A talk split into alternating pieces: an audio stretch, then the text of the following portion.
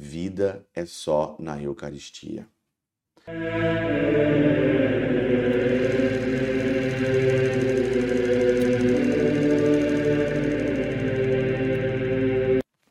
Em nome do Pai, do Filho e do Espírito Santo. Amém.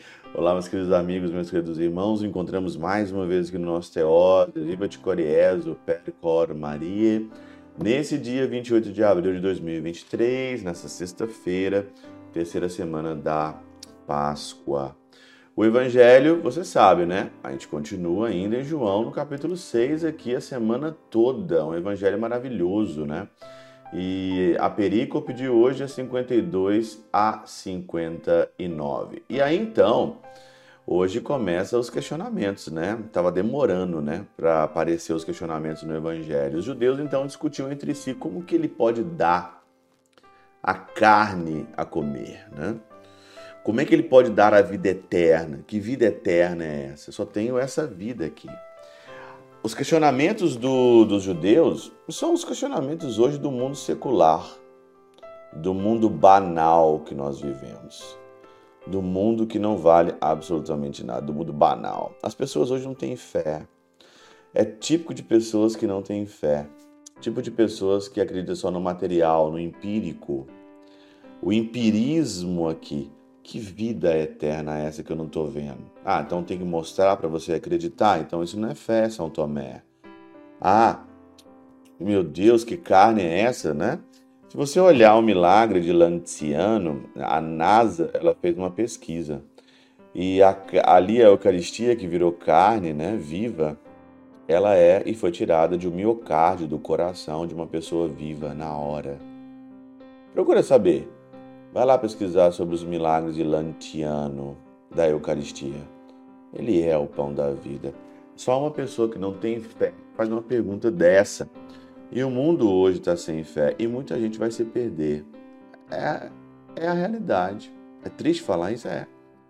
Mas muita gente vai se perder. Ah, não existe inferno. Se não existe inferno, então não existe liberdade. Então todo mundo aqui é manipulado. Então não existe manutenção de liberdade.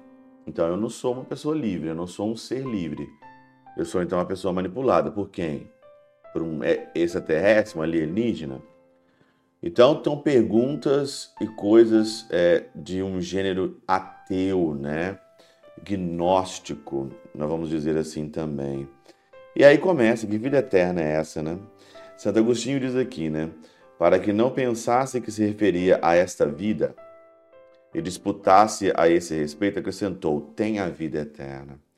Portanto, não tem a vida eterna quem não come dessa carne nem bebe deste sangue. Não tem. Não tem a vida eterna.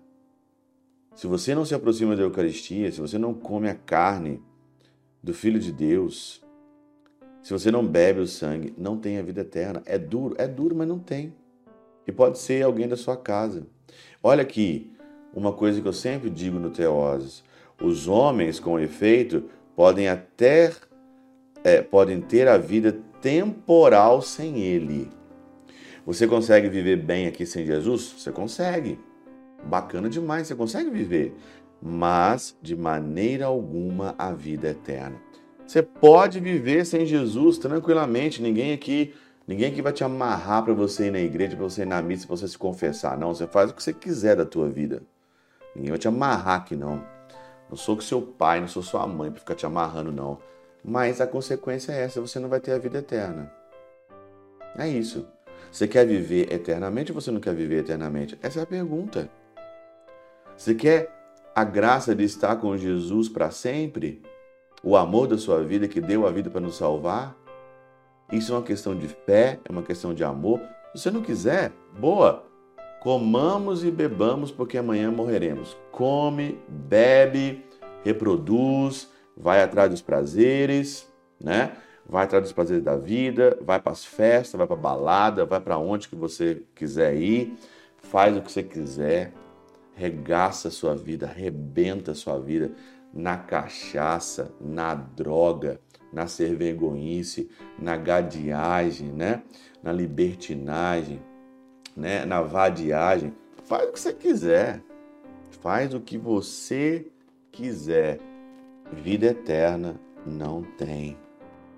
Não é assim com a comida que tomamos para sustentar a vida temporal.